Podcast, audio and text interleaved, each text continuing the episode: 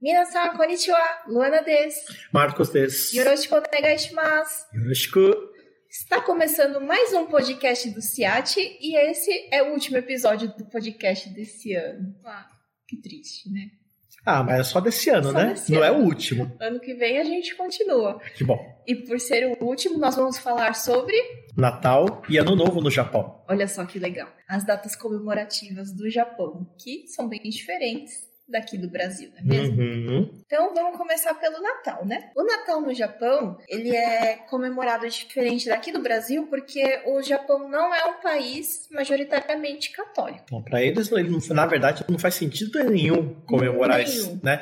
Ah, mas quem que é esse tal de Jesus que nasceu? Sei lá, não conheço. Não conheço, né? Lá, a maioria é shintoísta, budista, né? Pois é. E dizem que o japonês só é cristão no dia na- no casamento. Não, Mas não. mesmo assim é assim, meio de araque, né? Só pra então, inglês ver.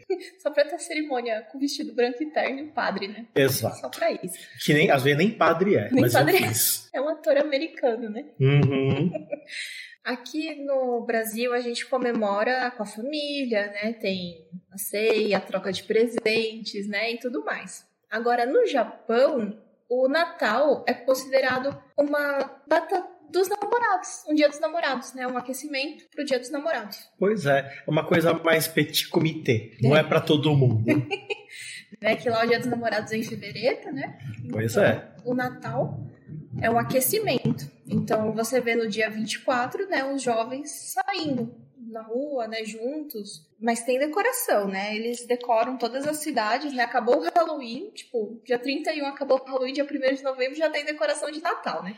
É, tá meio parecido com o Brasil também, Tá, né? parecido Mas aqui enfim. também. né?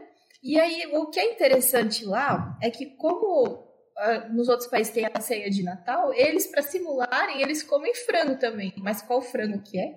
Frango, que frango. Frango do KFC. Eita, tem até a marca. Tem. Nem de onde falar que da marca. vem isso, gente? Pois é.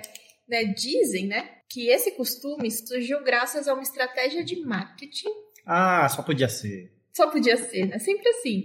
De um gerente da rede do KFC, que eles chamam de Kentucky, chamado Takeshi Okawara. Que após ouvir vários turistas estrangeiros falando sobre sentir a falta do peru de Natal, né? Nessa época, enquanto eles estavam no Japão, ele resolveu criar a tradição de comer o frango frito do KFC. Quem não tem cão, caça com gato, Caça é isso? com Tá gato, mais ou menos Não isso. tem peru, vamos de frango. Vamos de frango frito, Nossa, que saudável! super. Aí essa é a ideia lá, eles comem o frango frito e tem filas, filas quilométricas na frente do KFC para pedir esse frango frito e você tem que encomendar com antecedência, né? Tem os baldes especiais de Natal, né? A caixinha especial de Natal Nossa. e tem até bolo, porque lá não é panetone igual aqui, né? Hum, isso do bolo eu já ouvi falar. Christmas cake. Esse mesmo. Só que esse também não é pra comer em família, né? Não, Com quem que se come isso? não Ah, entendeu. Lá é sempre assim. Tem um pessoal que come em família, assim, né? Geralmente quem tem criança e tudo mais, mas o Natal é realmente focado para os casais. E dizem até que tem gente que arranja um namorado na semana do Natal só pra não passar batido e depois termina. Olha só, Não é? daqui a pouco o pessoal vai começar a alugar namorado só pra passar Natal. Já tem. Ixi. Já tem serviço de aluguel de namorado no Japão. Ai, ai, ai, ai, ai. Se essa moda pega no Brasil. Não é? Pior que aqui acho que o pessoal também faria. Duvido nada. o brasileiro eu não duvido nada. Não é? Então, e o doce do Natal, né? Esse bolo de Natal, ele é de morango, né? De, com cobertura de creme. É, isso eu nunca comi, mas deve ser bom. Deve ser bom, melhor que panetone, porque eu odeio panetone. Poxa, É, e chocotone também. panetone é tão bom. O Horrível. chocotone eu enjoei já. Horrível, odeio. Odeio panetone, odeio chocotone. Tenho raiva de quem criou a Colomba Pascal e botou a maldita essência de panetone nela. Eu tenho muita raiva, mas enfim. Gosto não se discute, Gosto se não lamenta. discute, exatamente. Prefiro o bolo de morango do Japão. Mas se fosse aqui no Brasil, com certeza ia ter receita de panetone. Não é? Que o brasileiro ama panetone. Ah, então, e no Natal, tudo funciona normalmente, porque lá não é feriado. Ah, é verdade, né? Não é igual aqui. Então, loja fica aberta, tudo aberto. E até tem uma troca de presentes, assim, elas até entregam presentes para os amigos próximos, familiares, né? Hum, Mas é muito diferente daqui. Não é todo mundo se presenteando, não é uma tradição. É, faz sentido. Se pra eles, né, o Natal é uma coisa importada que não faz muito sentido pra eles, a importância é um pouco menor, né? É, é um pouco menor. Mas é uma festa, assim, tudo iluminado, tudo decorado, né? Parece que Pelo menos fica bonito, né? fica bonito, fica lindo. Só que aí, dia 25, pronto, sumiu tudo. Não tem mais enfeite de Natal, acabou. Nossa, Acabou, triste.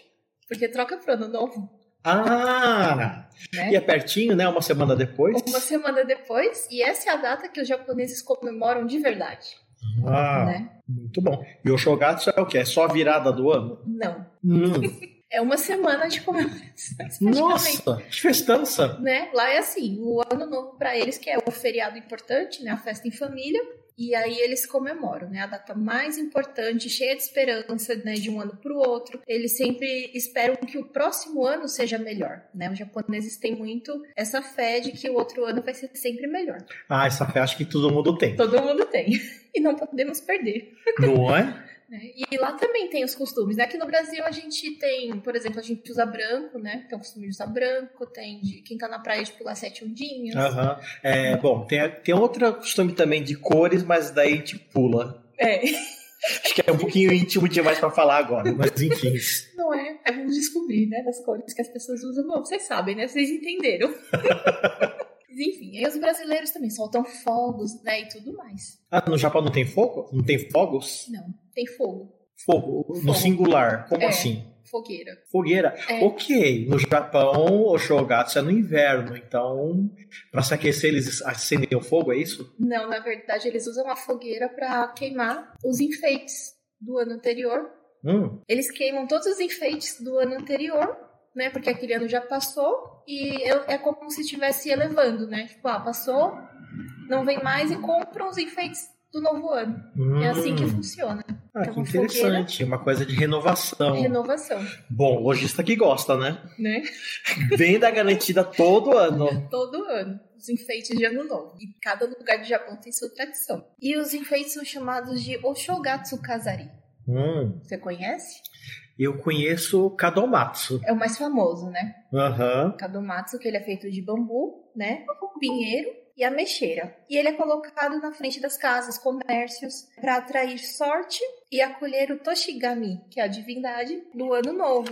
Hum. E essa divindade, ela fica presente na Terra durante o ano novo, e aí quando se queima os enfeites, ele vai, volta pro, pro céu, Ah, que interessante. né? Essa é a tradição. E também tem vários outros tipos, como tem o chamado shimekazari, que é um tipo de guirlanda que é feito com corda trançada, Hum. né? E tem vários tipos, de acordo com o templo, com a região e tudo mais. Muitos Ah. enfeites de ano novo. Ah, então eles também têm guirlandas. Tem guirlandas. Só que acho que não deve ser verdinho, né? Já que é feito de corda. É um pouquinho diferente. Eu vou botar foto no post do Instagram. E aí vocês dão uma olhada lá. É Interessante. Vamos olhar depois. Vamos olhar. E outra coisa que muda muito é a ceia de ano novo. Hum. Não pode faltar comilança, Não, né? né? Comida é o que a gente gosta, né? Exato. Já que aqui a gente tem ceia de Natal, lá lá eles têm o quê? Ceia de Ano Novo? Você é tiriori. Ah, e como que funciona isso? Então, é uma ceia composta por diversas comidas, como aqui, Hum, né, no Brasil. Só que aqui a gente come pernil, come farofa, come maionese, enfim. Lá não. Tem vários pratos e cada prato tem um significado especial. hum. Você já comeu essa ceia? A ceia não, mas o que, o que que tem lá dentro, hein? Tem vários pratos, como por exemplo o camarão, que representa a longevidade, Hum, que eles dizem que como as costas das pessoas idosas vão curvando e o camarão é bem curvadinho, representa uma pessoa muito velha. ah, é, na verdade, camarão em japonês, ebi, escreve como o velho do mar, né? Olha, Então faz sentido. faz sentido, faz muito sentido. Tem o datemaki, que é um omelete doce, mas ele é feito com peixe. Hum, O omelete normal, né, o tamagoyaki, ele já é meio docinho, né? sim. E esse também. A diferença é que vai peixe na composição e ele representa um bom período de aulas, bom período na escola. Hum, interessante. Mas geralmente é o que as crianças mais gostam de comer, É, dizem que peixe faz bem pra memória, né? né? Então, tá faz aí. sentido. Tem o kombumaki, que é um rolinho de alga, que representa a felicidade. Ah, isso eu já comi. Já comeu. Isso é bom. É bom, né? Tem o Kazunoko, que são ovas de peixe, que representam a fertilidade. Meio óbvio. É, ovas, fertilidade, faz sentido. Faz muito sentido. Tem o Kuromame, que é um feijão preto, né? Hum, A casca dele é preta, que ele representa a saúde, né? E para ser forte no trabalho. Porque diz a lenda que era para você trabalhar até sua pele ficar preta, escura, que você tava no sol, porque o trabalho era no sol antigamente. hum. Então, representa essa força. Ok, mas acho que eu não quero che- passar por essa experiência, não. Eu também não. Pula, Usem protetor solar, pessoal. por favor. Nada de câncer de pele. Isso é perigoso. Tem também o Tadzukuri, que são sardinhas secas, às vezes anchovas secas, Hum, que é para receber boas recompensas no ano que está, está vindo. interessante. Interessante, não é? E a maioria deles são muito conservados. A maioria não, todos os pratos, né? Bem conservados em shoyu, açúcar, vinagre. Uhum. E tem um motivo pra isso? Tem um motivo. No ano novo, a lenda diz que não pode cozinhar. A tradição Hum. diz que você não pode cozinhar, exceto o ozone e o soba. Ah, Então, a comida, esse ossete, ele é feito para durar durante três dias. E no começo do ano tá tudo fechado, porque é um dos maiores feriados, se não o maior do Japão, né? aham. Então, ele e a Golden Week acho que ficam assim, os maiores, né? E se vocês quiserem saber de feriados, nós temos podcast e post no blog também sobre feriados no Japão, né? Então, esse é o motivo. E a comida é feita para durar bastante, Hum. né? Então já fica a dica aí pra quem for pro Japão. Uhum. Esqueceu de comprar comida no Shogatsu e esquece. Se Esquece. vira com os, os capulamen, porque senão você não vai encontrar pra vai comprar. encontrar nada, vai passar fome, né? E eu vou achar bem feito, porque vocês ouviram o podcast e tem que lembrar disso. Né? Muita atenção nos nossos podcasts. Muita atenção. Tem o Kuriki, então, que representa a riqueza espiritual e material, que ele é feito de batata doce, Uhum. né? E um tipo de noz que eles usam. Ah, não é aquela Verdade. castanha. Castanha, uma grandinha, assim. Aham. Acho que é a castanha portuguesa que Castanha eles devem usar. portuguesa, é, provavelmente. É são- tão bom. Então, aí eles usam e fazem, fica dourado. Uhum. Né? E esses são os principais, mas aí cada um faz do jeito que prefere, do- de acordo com a tradição da família, do lugar, e assim vai. Assim como a- o moti, né? Que é Hum. muito famoso, inclusive tem aqui no Brasil, pessoal, né? Que compra moti. Sim. E lá no Japão, eles deixam o moti como oferenda para os deuses, é isso mesmo? Ah, aquele kagami mochi, que Esse. eles colocam, né, empilhadinho, como se fosse uma pirâmide em cima. Pra mim, eu sempre achei que aquilo é uma laranjinha. Laranjinha, né? é que não tem no Brasil isso. Mas você tinha essa tradição? Você vê essa tradição por aqui? Pois é, eu sei que assim, minha família sempre tentou manter tradição, mas é uma coisa complicada, né? Porque no Japão, o tempo é frio, né? É, então, novo, novo é inverno. você deixa o moti lá no, no negocinho lá enfeitando. Aí passou os três dias, você bota na frigideira, dá aquela grelhadinha, manda a goela abaixo. No Brasil, você colocou no dia 31, no dia 1 que você vai ver, nossa, quanta coisinha cinza, pretinha. De onde que veio isso, será? todo mofado. Pois é, é uma tradição que é difícil de manter no Brasil. É difícil, difícil. A gente pensou aqui em fazer uma estufa, mas mesmo assim, com o calor daqui, Não é? não ia aguentar. É, não tem jeito. Acho que vai ter que comprar aqueles de plastiquinho mesmo pra deixar. mais No fácil. Brasil, pelo menos.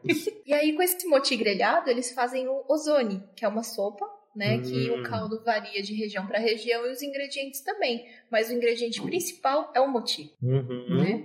É, eu ouvi falar que de- é, cada família também tem a sua receita. Sim, é assim mesmo. E eles comem por todo o Japão, assim como o soba também, né? Hum, soba já ouvi falar.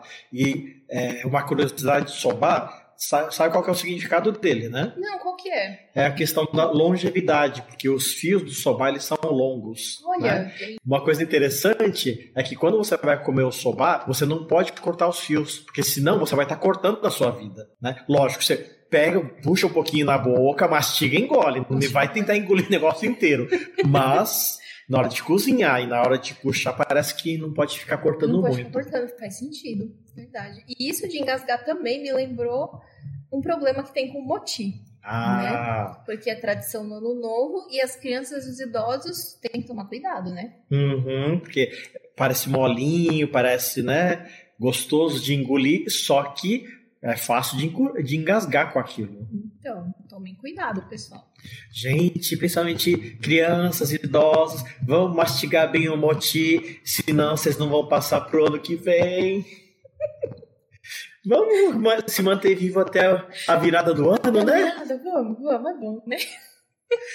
Mas enfim, eu, saindo um pouco das comidas, uma outra curiosidade é que nessa época do ano novo, né, até o dia 31, o comércio tá muito aquecido, né? Porque Uhum. tem as sacolas da sorte, o Ah, Bucurô. e como é que funciona isso? Não é uma sacolinha normal? Não, você vai nas lojas, tem sacolas de vários preços, por exemplo, ah, eu quero ir nessa loja de roupa, e lá tem uma sacola da sorte, você pega, não sabe o que tem dentro, e você escolhe o valor. De acordo com o valor, vem determinados produtos. E aí, quando você abre, estão todos os produtos lá. Hum, Tem sites que mostram, ah, em tal sacola pode ser que tenha isso, né? Ainda dá uma dica. E os preços são muito bons. Geralmente você compra ci- cinco itens pelo preço de dois ou três quando tá fora do ano novo. olha só. Então vale muito a pena. Tá parecendo o Black Week?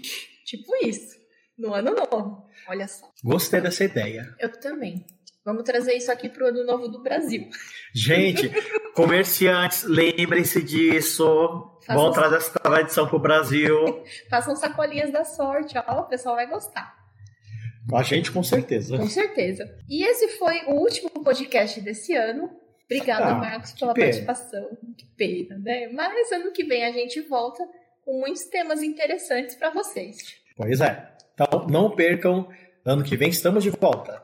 Até a próxima, pessoal! Até. Tchau, tchau. All we need